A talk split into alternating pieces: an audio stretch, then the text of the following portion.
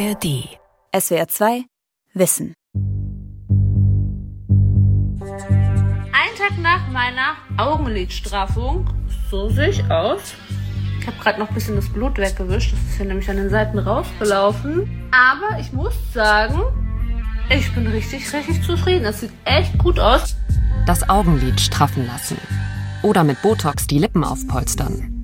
Und hier seht ihr schon eine Betäubungscreme für meine Unterlippe. Aber davor haben wir noch meine Nase ein bisschen verfeinert, genauso wie meine Unteraugen. Mit Hyaluronsäure die Nase korrigieren. Tränensäcke glätten. Alles auf Instagram posten. Auch die Brustvergrößerung.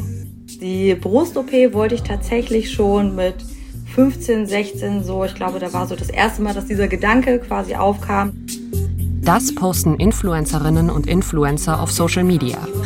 Manche nehmen ihre Follower sogar mit bei den Eingriffen. Sie alle setzen damit Trends, denen immer mehr und immer jüngere Menschen folgen. Botox, Filler, Brustvergrößerung. Schönheitsideale junger Menschen von Aida Amini. Dicke Lippen, große Brüste, praller Hintern, schmale Hüfte, definierte Sanduhrfigur. Viele junge Frauen wollen so aussehen.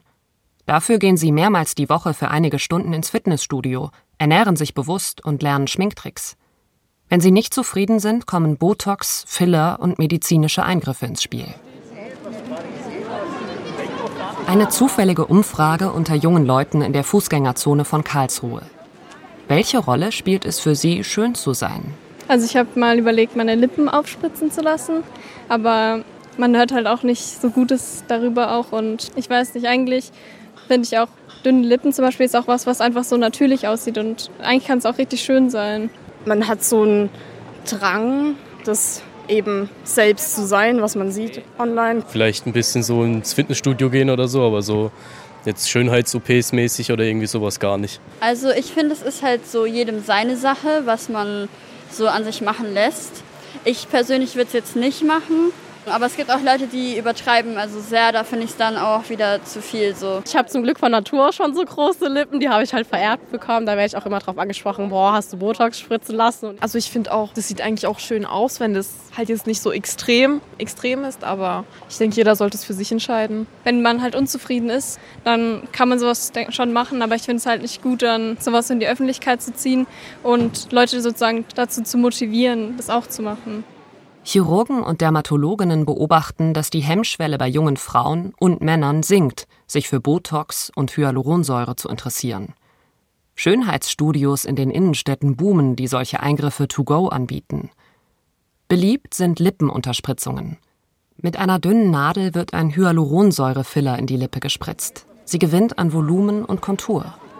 Ja, ich habe mir nur Lippen gemacht. Ich wollte nur mein Gesicht und meine Lippen ein bisschen größer machen. Vorbild sind oft Prominente, wie der US-amerikanische Reality-Star Kylie Jenner aus dem Kardashian-Clan.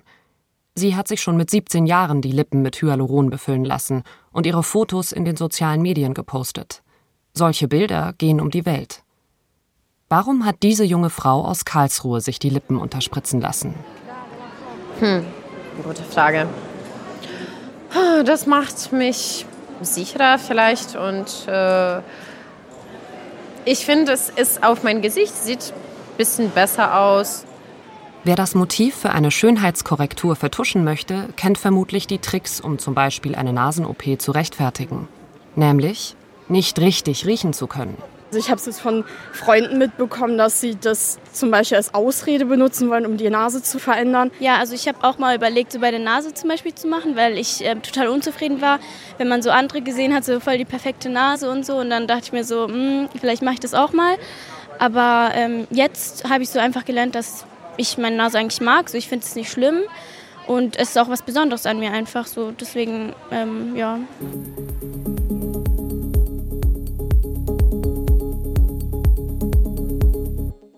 Ich spritze, also bin ich, nannte es der Spiegel in einem Artikel im September 2022. Die Jungen würden selbstbewusst mit dem eigenen formbaren Körper umgehen. In den sozialen Medien sei der offene Umgang mit Schönheitsbehandlungen Normalität. Den Einfluss der sozialen Medien belegt auch eine große Befragung, die die Deutsche Gesellschaft für ästhetisch-plastische Chirurgie bei ihren Patientinnen und Patienten durchgeführt und im Oktober 2021 veröffentlicht hat. Fazit: Die minimalinvasiven Eingriffe gewinnen an Popularität. Der Vergleich mit anderen triggert Behandlungswünsche, und vor allem junge Frauen werden von den sozialen Medien beeinflusst. Konkret heißt es der Vergleich mit anderen Personen auf sozialen Medien verstärkt bei insgesamt vier Prozent aller befragten Patientinnen den Wunsch nach einer Veränderung ihres Aussehens. Was auf den ersten Blick gering wirkt, bekommt im Vergleich zum Vorjahr Brisanz. 2020 nannten lediglich 2,3 Prozent der befragten TeilnehmerInnen Social Media als Motivation für eine Behandlung. Von 2,3 zu 4 Prozent, eine Steigerung von 74 Prozent innerhalb eines Jahres. Dieses Phänomen ist vor allem bei den unter 20 und unter 30-Jährigen sichtbar. Bei 23,1 Prozent der Befragten, die unter 20 sind, verstärkte der Vergleich des eigenen Erscheinungsbildes mit Bildern und Videos von anderen Personen, die auf Social Media veröffentlicht wurden, den Wunsch nach einer Veränderung. Die Befragten, die dieser Aussage zustimmten, waren ausnahmslos weiblich. Ich lasse mir regelmäßig mein Kinn unterspritzen, ebenfalls mit Hyaluron. Lena ist als Lena Filin auf Instagram aktiv. Ich nenne es immer so schön das Arschlochkinn. Ähm, ich habe nämlich ein unschönes Grübchen, wie ich finde, im Kinn und das lasse ich mir regelmäßig auffüllen, um einfach ja ein bisschen weiblicheres und fraulicheres Gesicht zu bekommen.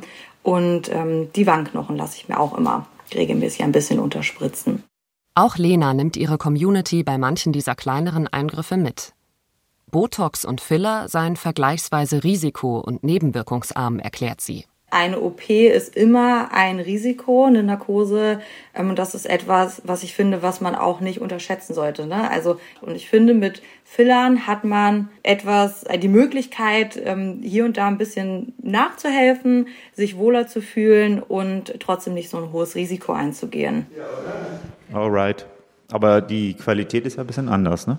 Ja, ja gut, ist ja egal. Arash Zeufagar arbeitet im High-Studio im Berliner Stadtteil Charlottenburg.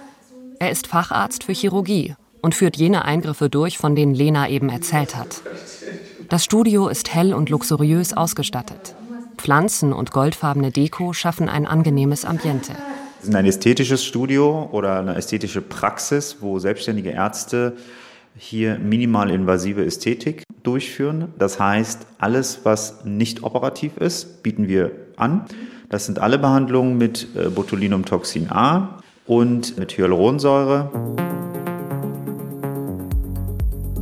Auf der Homepage strahlen perfekte Gesichter der Betrachterin und dem Betrachter entgegen. Daneben stehen lange Listen möglicher Behandlungen. Fadenliftings, Fettwegspritzen, Laserbehandlungen, Baby-Botox gegen erste Fältchen, Gummy-Smile, Nasenkorrektur, Wangenaufbau. Hier kann direkt ein Beratungstermin für die Behandlungen gemacht werden. Ohne Termin sei es schwierig, eine Behandlung zu bekommen, sagt Arash Zollfagar. Die Auftragslage ist offenbar gut. Das heißt, es gibt auch mal manchmal spontane Absagen wegen Krankheit. Und äh, wenn du dann hier vorbeiläufst und sagst, kann ich mal eine Behandlung theoretisch bekommen, kann man halt gucken, wenn es im Terminplan passt, kann man auch mal eine spontane Behandlung durchführen. Aber die Regel ist tatsächlich mit Termin. Die Möglichkeiten der minimalinvasiven Schönheitsbehandlungen haben sich in den vergangenen Jahren stetig erweitert. Wofür man früher unters Messer musste, reicht heute eine ambulante Behandlung. Das ist viel günstiger. Sehr viele kommen zur Nasenkorrektur. Das hast du früher nur operativ irgendwie behandeln lassen können. Und wir können mit kleineren Mengen Hyaluronsäure die Leute wieder glücklich machen. Eine Nasenkorrektur mit Hyaluronsäure bietet das Berliner High Studio ab 400 Euro an. Eine Operation hingegen käme auf 3000 bis 6000 Euro. Dazu kommt, dass Eingriff und Regeneration in der Regel schneller verlaufen. Sofort im Anschluss können Patienten in ihren Alltag zurückkehren. Zollfager hält das Risiko solcher Behandlungen für gering. Es gibt Nebenwirkungen, es gibt Risiken, aber die kann man durch Erfahrung und durch Kenntnisse, anatomische Kenntnisse sehr stark reduzieren. Durch Botox kann es zu hängenden Augenlidern oder Kopfschmerzen kommen. Einige Patienten entwickeln Unverträglichkeiten gegen Botox. Die Folgen einer Behandlung mit Hyaluronsäure sind noch ernster. Wenn die Nadel ein Blutgefäß oder einen Nerv trifft statt die Hautschichten, können Zellen absterben. Die Folge ist eine Nekrose, die sich durch dunkle bis schwarze Flecken zeigt. Es besteht auch eine geringe Gefahr, dass die Patientin erblindet. Und insbesondere deshalb ist es auch wichtig, dass es von gelernten Ärzten gemacht wird und nicht von Nichtärzten, sage ich mal grob. Hyaluronsäure ist frei verkäuflich, denn sie ist kein Medikament. Falls etwas schiefläuft bei der Behandlung, ist das Gegenmittel nötig, die Hyaluronidase. Sie ist jedoch ein Medikament und damit nicht so einfach zu besorgen. Nicht nur Ärzte machen Schönheitseingriffe, das sind teilweise auch Kosmetiker, Heilpraktiker. Kritisiert auch Dr. Alexander Hilpert. Der Facharzt für plastische und ästhetische Chirurgie ist Präsident der Deutschen Gesellschaft für ästhetisch-plastische Chirurgie kurz DGRPC. In seiner Düsseldorfer Praxis auf der Königsallee trifft er sich mit SWR2 Wissen zu einem Gespräch. Im goldglänzenden Aufzug geht es hoch in die geräumige, helle Praxis. Wenn Sie Zahnschmerzen haben, gehen Sie nicht zum Ohrenarzt. Wenn Sie Ohrenschmerzen haben, gehen Sie nicht zum Orthopäden. Weil die Bezeichnung Schönheitschirurg nicht geschützt ist, können auch Ärzte ohne entsprechende Facharztausbildung sich so nennen und Schönheits-OPs durchführen. 2021 stand deshalb ein Düsseldorfer Internist vor Gericht. Zwei seiner Patientinnen waren nach sogenannten Brazilian Butt Lifts gestorben. Dabei wird der Hintern mittels Eigenfetttransplantation vergrößert. Der Düsseldorfer Arzt habe die Po-Vergrößerung nicht fachgerecht durchgeführt und die Patientinnen nicht ausreichend aufgeklärt, so die Anklage. Alexander Hilpert betont, wie wichtig die lange Facharztausbildung ist. Als Facharzt mit einer langjährigen Ausbildung, die dauert Minimum sechs Jahre, die Ausbildung zum plastischen Chirurgen, kann man davon ausgehen, dass man Komplikationsmanagement beherrscht. Oder dass man weniger Komplikationen hat, weil man einfach eine gute Ausbildung hat.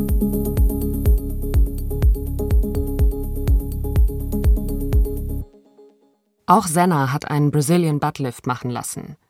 Er zählt zu den risikoreichsten Eingriffen der ästhetischen Chirurgie – die Todesrate beträgt 1 zu 3000. Von 3000 Patientinnen stirbt also eine.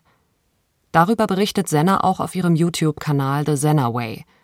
Bei ihr sei zwar alles gut gegangen, aber sie betont, dass die Risiken nicht zu unterschätzen sind.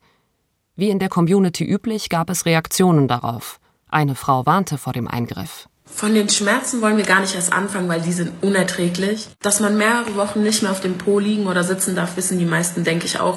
Warum hat Senna die lebensgefährliche OP riskiert? Sie ist attraktiv, hat bei Miss Germany Veranstaltungen teilgenommen und gemodelt. Trotzdem habe sie sich nicht weiblich genug gefühlt, erzählt sie im Videocall mit SWR2 Wissen. Denn wir alle kennen ne, diesen Stereotyp biologischer Mann, Stereotyp biologische Frau. Ähm, eine Frau hat einfach eine Hüfte. Und der Brazilian Buttlift wird ja nicht nur gemacht, um zum Beispiel die Pobacken zu vergrößern, wie es halt gerne dargestellt wird, sondern wirklich auch um eine weibliche Form, um eine Hüfte zu kreieren. Senna ließ sich im Alter von 30 Jahren operieren, was laut ihren eigenen Aussagen spät ist. Zuvor habe sie jahrelang trainiert, war ständig im Fitnessstudio. Die OP sei die letzte Möglichkeit für sie gewesen. Bin dann wirklich auch so ein bisschen auf eine schiefe Schiene abgerutscht. Ich wollte mich da halb zu Tode trainieren, um angebliche Hüftmuskulatur aufzubauen. Und es funktioniert halt so nicht, wie es auch oft suggeriert wird. Und ähm, ja, habe mich dann im letzten Schritt wirklich für diesen operativen Eingriff entschieden, obwohl natürlich jeder in meinem Umfeld gesagt hat, nein, mach das nicht, du bist schön, du brauchst es nicht. Aber auch in dem Sinne sollte niemand anders über meinen Körper und meinen Willen entscheiden. Das war meine eigene Entscheidung. Männer reden nach außen hin sehr wenig darüber. Dem Ideal eines perfekten Körpers zu entsprechen, diesen Druck kennen auch junge Männer. Wie Marcel. Männer sind eitel. Männer schauen sich auch im Spiegel an und haben Problemzonen. Aber Männer reden da halt einfach nicht drüber, weil wir sind halt Männer. Und Männer reden nicht über ihre Schönheit. Bei Marcel fing der Haarausfall mit Anfang 20 an.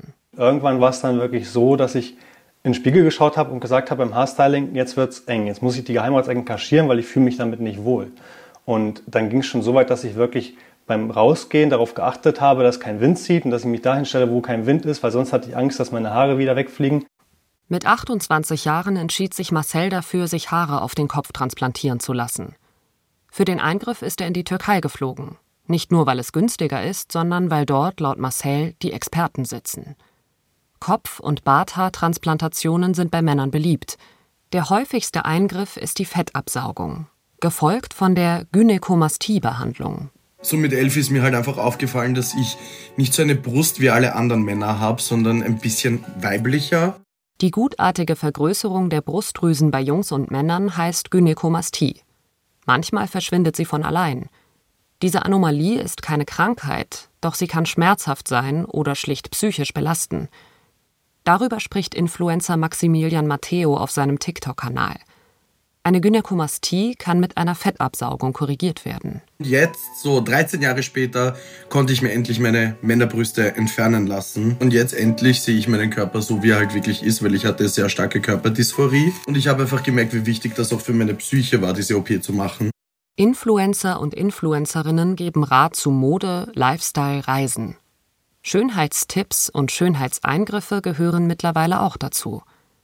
Manche kooperieren mit Schönheitssalons oder sogar mit Ärzten und machen es ihren Followerinnen und Followern damit möglich, vom ersten Schritt an dabei zu sein. Ich bin jetzt gerade schon auf dem Weg zur Klinik. Ich bin heute bei M1 Beauty. Viele haben auch gefragt, wo ich heute meine Augenlidstraffung machen lasse. Ein Ausschnitt aus der Instagram-Story der Influencerin Kate Melan. Im nächsten Clip zeigt sie sich im Selfie-Modus mit dem behandelnden Arzt und dem OP-Team. Etwas später ist sie mit Pflastern und angeschwollenen Augen kurz nach ihrer Operation zu sehen. Ein Tag nach meiner Augenlidstraffung, so sehe ich aus. Ich habe gerade noch ein bisschen das Blut weggewischt, das ist hier nämlich an den Seiten rausgelaufen. Aber ich muss sagen, ich bin richtig, richtig zufrieden. Das sieht echt gut aus. Kate Merlan lobt den Arzt. Ich habe meine Pflaster abgemacht und ich bin über, überglücklich. Es sieht so schön aus. Der Arzt hat das einfach so krass perfekt bekommen. Was macht das mit Nutzerinnen und Nutzern, wenn sie solche Eingriffe bei Instagram und Co. sehen? Dr. Victoria Rodner und ihr Team von der University of Edinburgh haben in einer qualitativen Studie genau das erforscht. Dafür haben sie 16 Instagram-Nutzerinnen interviewt, die bereits einen Eingriff durchführen ließen oder es vorhaben. And in a sense, influencers are helping to propagate this notion that our bodies need fixing. Influencer tragen dazu bei, diese Vorstellung zu verbreiten, dass unsere Körper in Ordnung gebracht werden müssen. Dinge, die zuvor nicht als Problem oder unattraktiv galten, werden nun auf Social Media als solche dargestellt. Du musst das mit Hilfe dieses Services optimieren. Influencer haben eine andere Art von Macht als traditionelle Werbung. Sie sind Vorbilder. Junge Leute sehen sie als ihresgleichen an, als Freunde. Sie sind zugänglicher, glaubwürdiger und authentischer, sagt Rodner. People that follow them will see that like, oh, This is what beauty looks like. Leute, die ihnen folgen, denken, ah, so sieht Schönheit aus. Und wenn die Influencerin so aussehen kann oder das Mädchen aus meiner Nachbarschaft, warum kann ich es dann nicht auch? Social Media hat diese Lücke geschlossen. Es sind nicht nur Supermodels oder Prominente, die Körpermodifikationen durchführen lassen, sondern es sind die Kollegen aus dem Alltag oder die Menschen, die sich auf Social Media fast wie unsere Freunde präsentieren. Die Schönheits-OPs würden auch enttabuisiert, indem darüber offen in den sozialen Medien gesprochen wird, findet Alexander Hilpert, der Präsident der Deutschen Gesellschaft für ästhetisch-plastische Chirurgie. Wir können jetzt sehen, wie wird eine Brustvergrößerung durchgeführt, wie ähm, wird ein Facelift durchgeführt. Und dadurch wird das vielleicht so ein bisschen bagatellisiert. Früher war das noch so ein bisschen geheimnisvoller, was im OP geschieht. Heutzutage wird das plakativ gezeigt, teilweise auch aus Werbe. Intentionen heraus. Und deswegen wird es so ein bisschen banaler, leichter zugänglich und vielleicht auch bagatellisiert. Und die Schwelle, das dann durchführen zu lassen, sinkt, weil man einfach jeden Tag das schon mal gesehen hat. Aber es kann wirklich gut tun und die Seele entlasten, etwas am eigenen Körper zu ändern, worunter man leidet. Lena etwa litt als Mädchen in der Pubertät darunter, dass sie so gut wie keine Brüste hatte. Also die Brust-OP wollte ich tatsächlich schon mit 15, 16 so, ich glaube, da war so das erste Mal, dass dieser Gedanke quasi aufkam, dass ich gesagt habe, okay, wenn ich alt genug bin und wenn ich das nötige Geld dafür habe, dann lasse ich das machen. Mit 20 hat sich Lena die Brüste vergrößern lassen. Das ist nach wie vor der am weitesten verbreitete medizinische Schönheitseingriff bei Frauen jeglichen Alters. Ihre Mutter habe nach dem Beratungsgespräch ihre Skepsis aufgegeben, erzählt Lena im Videocall mit SWR2 Wissen. nachdem dann alles so war und das Gespräch abgelaufen ist, war sie dann auch wirklich fein damit und hat gesagt, ey, wenn das dein Wunsch ist, so du sagst das schon so lange, dann denke ich, ist das auch der richtige Step und ich habe es auch bis heute nicht bereut. Auch Marcel war es wichtig, wie seine Familie auf seine Haartransplantation reagiert. Und erstaunlicherweise waren die ersten Reaktionen wirklich positiv, weil die halt wussten, dass mich das Thema schon länger belastet hat und dass ich mich damit unwohl gefühlt habe. Und selbst meine Großeltern, die ja eigentlich dann doch relativ konservativ sind, haben gesagt, Mensch, das machen auch alle Promis mittlerweile. Schön, dass du dich auch traust, dass du das machst. Ich freue mich, wenn es dir dadurch besser geht. Marcel informiert auf seinem YouTube-Kanal Marcel's Way to vollem Haar über Haartransplantationen. Er unterstreicht, dass er Wissen bereitstellt und nicht jede Haartransplantation befürworten würde. Wenn man das Ganze nur macht, und da sollte man wirklich tief in sich gehen, wenn man von außen das Gefühl bekommt, man muss es jetzt tun, weil alle es machen, dann wäre es vielleicht nicht die richtige Motivation. Schönheitseingriffe werden schon seit Jahrzehnten gemacht und vorgeführt, ob im Fernsehen oder in Zeitschriften. Prominente Persönlichkeiten zeigten sich von heute auf morgen mit gelifteten Gesichtern, mit dicken Lippen oder neuen Brüsten.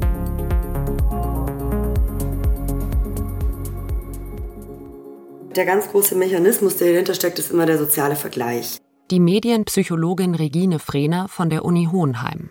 Also ich vergleiche mich mit anderen Personen, um mich zu orientieren, um mich selbst einzuschätzen und so weiter. Und das gibt's natürlich schon immer. Also das gab's auch schon früher. Früher waren es Zeitschriften und Fernsehen noch mehr und jetzt haben wir eben mehr Social Media, aber auch vor 20 Jahren saßen wir schon mit den Mädchenzeitschriften auf der Couch und da waren super perfekt retuschierte Bilder drin und dann Diättipps oder Beauty-Tipps. Allerdings gäbe es zwei Unterschiede zur Situation heute. Das eine ist eben diese ständige Verfügbarkeit, also nicht mehr, ich setze mich abends aufs Sofa und lese jetzt die Zeitschrift oder schaue jetzt eine Stunde fern, sondern ich habe es halt immer um mich rum auch oft in einem ähm, Zustand, in dem ich gerade gar nicht so viel Aufmerksamkeit drauf lege, sondern es eher so beiläufig mache und dann brennt sich das auch so ein bisschen beiläufig in mein Gehirn ein. Der Druck, sich zu verschönern, komme von allen Seiten. Das sei der zweite Unterschied zu früher. Das zweite ist natürlich, dass wir keine ganz klare Trennung mehr haben zwischen der Öffentlichkeit und dem privaten Umfeld, sondern das verschwimmt irgendwo. Es gibt Influencer, es gibt dann vielleicht bekanntere Personen, zu denen ich aber noch einen persönlichen Bezug habe, dann gibt es mein eigenes Umfeld und dazwischen eben alles Mögliche. Junge Menschen sind besonders anfällig für diesen sozialen Vergleich. Denn sie sind in der Identitätsbildung und auf der Suche nach Vorbildern, vergleichen sich ständig mit anderen Personen. Es spielt aber noch ein weiterer Faktor eine Rolle bei der Entscheidung, eine Schönheitsoperation durchführen zu lassen. Also Plattformen verstärken im Endeffekt das, was wir in unserer Gesellschaft schon haben und das, was wir anstreben. Und dabei helfen Algorithmen, Wer einmal nach Begriffen wie Lidstraffung, Brazilian Buttlift oder Brustverkleinerung beim Mann gesucht hat, gerät in einen Strudel an Informationen, der die eigene Wahrnehmung verändern kann. Wenn ich jemand bin, der auf Instagram geht und eigentlich schon mit dem Gedanken spielt, äh, vielleicht einen Schönheitseingriff durchzuführen oder sich mit dem Thema auseinandersetzt, dann wird das natürlich auch verstärkt, weil ich werde danach suchen, ich werde auch viel dazu finden. Der Algorithmus trägt dann noch dazu bei, dass ich noch mehr davon zu sehen bekomme. Und dann werde ich meine Aufmerksamkeit auch mehr auf dieses Thema lenken. Der Algorithmus sorgt dafür, dass die Person mehr und mehr dieser Bilder und Videos erhält. Bis sie denkt, alle wollen so aussehen, dann will ich es auch. Die Manipulation der Wirklichkeit ist ein Merkmal der sozialen Medien. Immer raffiniertere Angebote tragen dazu bei. Wer etwa ein Selfie von sich macht, kann bestimmte Filter einstellen. Sie retuschieren Augenringe, machen die Nase kleiner, das Gesicht schmaler und die Lippen größer. Mit dieser Vorstellung von sich im Kopf landeten die Menschen dann beim Schönheitschirurgen, erzählt der Mediziner Alexander Hilpert. Also es kommt regelmäßig vor, dass Patienten bei mir vorstellig werden, die mir Bilder von sich zeigen, die sie selber digital verändert haben, oder von Menschen aus dem Internet, Männern, Frauen, denen sie nachkommen wollen. Die sagen, das ist das, was ich erreichen will. Mittlerweile können Filter die Nutzerinnen aussehen lassen wie Promis oder Models, wie das weltbekannte Model Kendall Jenner oder die Schauspielerin Lily Rose Depp. Zwar sind die meisten jungen Menschen schlau genug, Manipulationen zu erkennen, sagt Medienpsychologin Regine Frehner. Nutzerinnen und Nutzer sind mittlerweile schon ziemlich gut darin, gerade Beautyfilter zu erkennen. Problematischer seien jene Beautyfilter, die kaum sichtbar sind und nur wenig retuschieren. Dann gerät man natürlich schnell in so eine Denkweise rein, wo man das, was man da sieht, für die Realität hält und auch für erstrebenswert. Und wenn man gerade jetzt sein eigenes Gesicht vielleicht öfters durch die Frontkamera mit einem leichten Filter drauf sieht, als zum Beispiel im Spiegel oder auf ungearbeiteten Fotos, dann führt es natürlich schon zu so einer leichten Dissoziation, also zu einer Wahrnehmung von mir selbst, die nicht unbedingt mit dem übereinstimmt, wie ich eigentlich wirklich aussehe. All das kann die mentale Gesundheit von Jugendlichen verschlechtern und ihre Körperwahrnehmung beeinflussen. Instagram und der Mutterkonzern Meta haben dazu eine Studie durchgeführt, wie sich ihre Photosharing-App auf junge Nutzer auswirkt. Das alarmierende Fazit Wir verschlechtern das Körperbild bei einem von drei Mädchen im Teenageralter hatte Meta bewusst unter Verschluss gehalten. Solche und andere Erkenntnisse haben in einigen Ländern zu strengeren Regeln geführt. Norwegen hat im Sommer 2022 unter anderem Influencerinnen und Influencer und Beauty-Unternehmen dazu verpflichtet, gefilterte und retuschierte Fotos zu kennzeichnen. In Frankreich ist die Kennzeichnung bearbeiteter Fotos seit einigen Jahren Pflicht. Ziel ist, unrealistische Schönheitsstandards aufzudecken und dadurch den Druck auf junge Menschen zu minimieren. Regine Frehner hält die Kennzeichnungspflicht für Filter- und Influencer-Werbung für sinnvoll. Das ist Werbung, die wird von diesem und diesem Unternehmen bezahlt. In Deutschland sind keine neuen Regelungen oder Beschränkungen für Influencer und Filter geplant.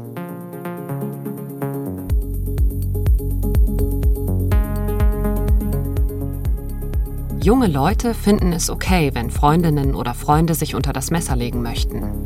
Wenn du dich nicht schön in deinem Körper fühlst und du Möglichkeit hast, dich zu ändern, finde ich, kannst du das machen. Ein ebenmäßiges Gesicht, fülliges Haar, eine perfektionierte Körpersilhouette. Immer mehr junge Menschen lassen sich deshalb behandeln, belegt die Studie der Deutschen Gesellschaft für ästhetisch-plastische Chirurgie. Der Anteil der unter 30-Jährigen an allen Patienten liegt bei über 20 Prozent.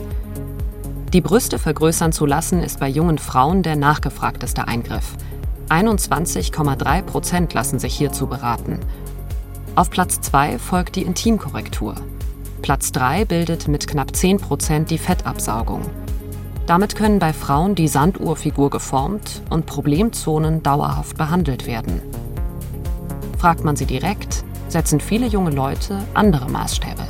Also wahre Schönheit kommt ähm, vom Innen, würde ich sagen. Und ein Mensch muss nicht unbedingt volle Lippen haben, um schön zu sein. Jeder ist auf seine Art schön und für jemand anderen sich jetzt zu, zu verändern, so körperlich und so weiter, finde ich einfach unnötig. Jeder Mensch ist perfekt, so wie er ist. Ob, egal, ob der eine krumme Nase hat oder eine gerade, das ist man ist halt einfach perfekt. Ja, auch so das Gefühl von Selbstsicherheit und Zufriedenheit, einfach, dass man weiß, ja, das ist okay so. Also ich finde einfach, wenn sich der Mensch wohl in seiner Haut fühlt und das auch ausstrahlt, dann ist er für mich schön. Also ich finde, Schönheit kommt, wenn man ein schönes Lachen hat.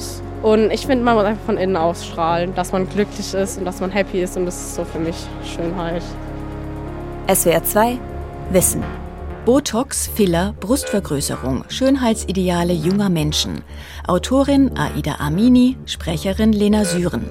Redaktion Sonja Striegel, Regie Andrea Leclerc. Ein Beitrag aus dem Jahr 2022. SWR 2 Wissen. Manuskripte und weiterführende Informationen zu unserem Podcast und den einzelnen Folgen gibt es unter swr2wissen.de.